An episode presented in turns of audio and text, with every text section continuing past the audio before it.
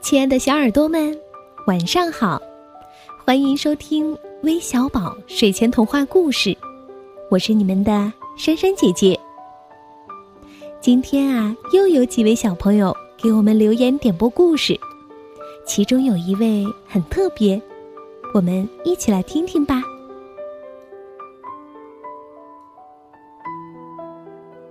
珊珊姐姐，竹子姐姐，你们好。我我叫张墨轩，我想点播一个穿靴子的狗，好吗？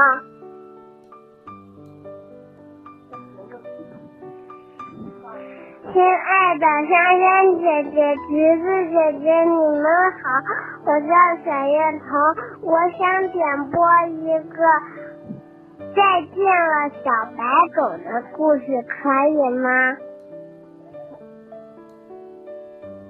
珊珊姐姐、橘子姐姐，你们好，我是黄一鸣，我想点播一个关于悲伤的故事，你们知道吗？我每天晚上都会听你们的故事哟，我听的感觉有的悲伤，有的美丽，而且还有的快乐呢。希望你们能满足我这个愿望。谢谢黄一宁小朋友能用心的感受我们故事中带来的喜怒哀乐。那今天的故事，再见了小白狗，也许会有丝丝伤感，但珊珊姐姐希望微小宝能给你们带来更多的快乐。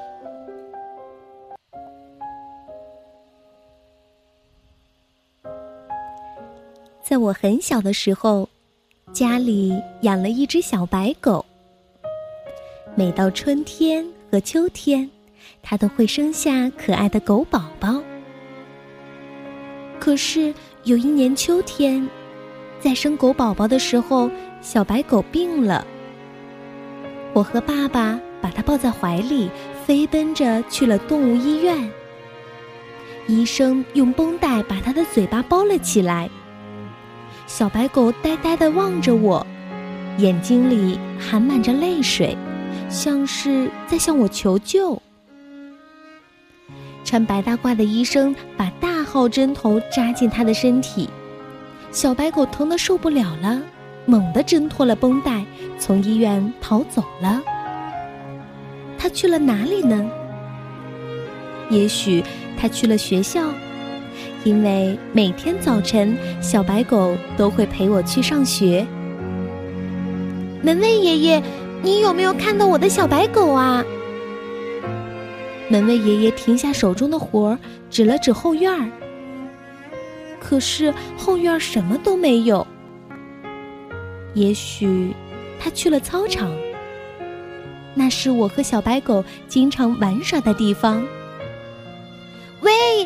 你们有没有看到我的小白狗啊？可是所有的孩子都说没见过。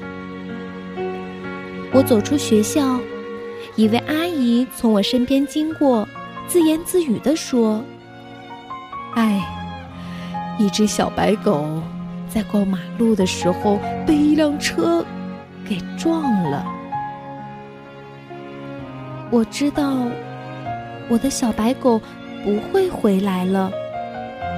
我把它埋在后山，让它静静的睡在鲜红的鸡冠花旁边。那天晚上，我做了一个梦。梦里，我的小白狗回来了，它跳着扑进我的怀里，用热热的舌头舔我的脸颊。它紧紧的抱住我，和我一起蹦啊。跳啊，笑啊！我知道，我的小白狗将会一直陪着我，再也不离开。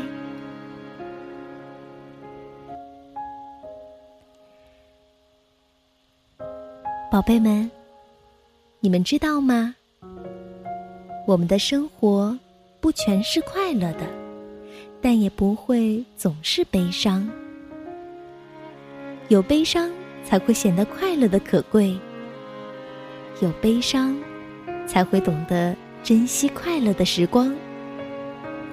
但是，不论快乐还是悲伤，我们的生活一定要充满阳光。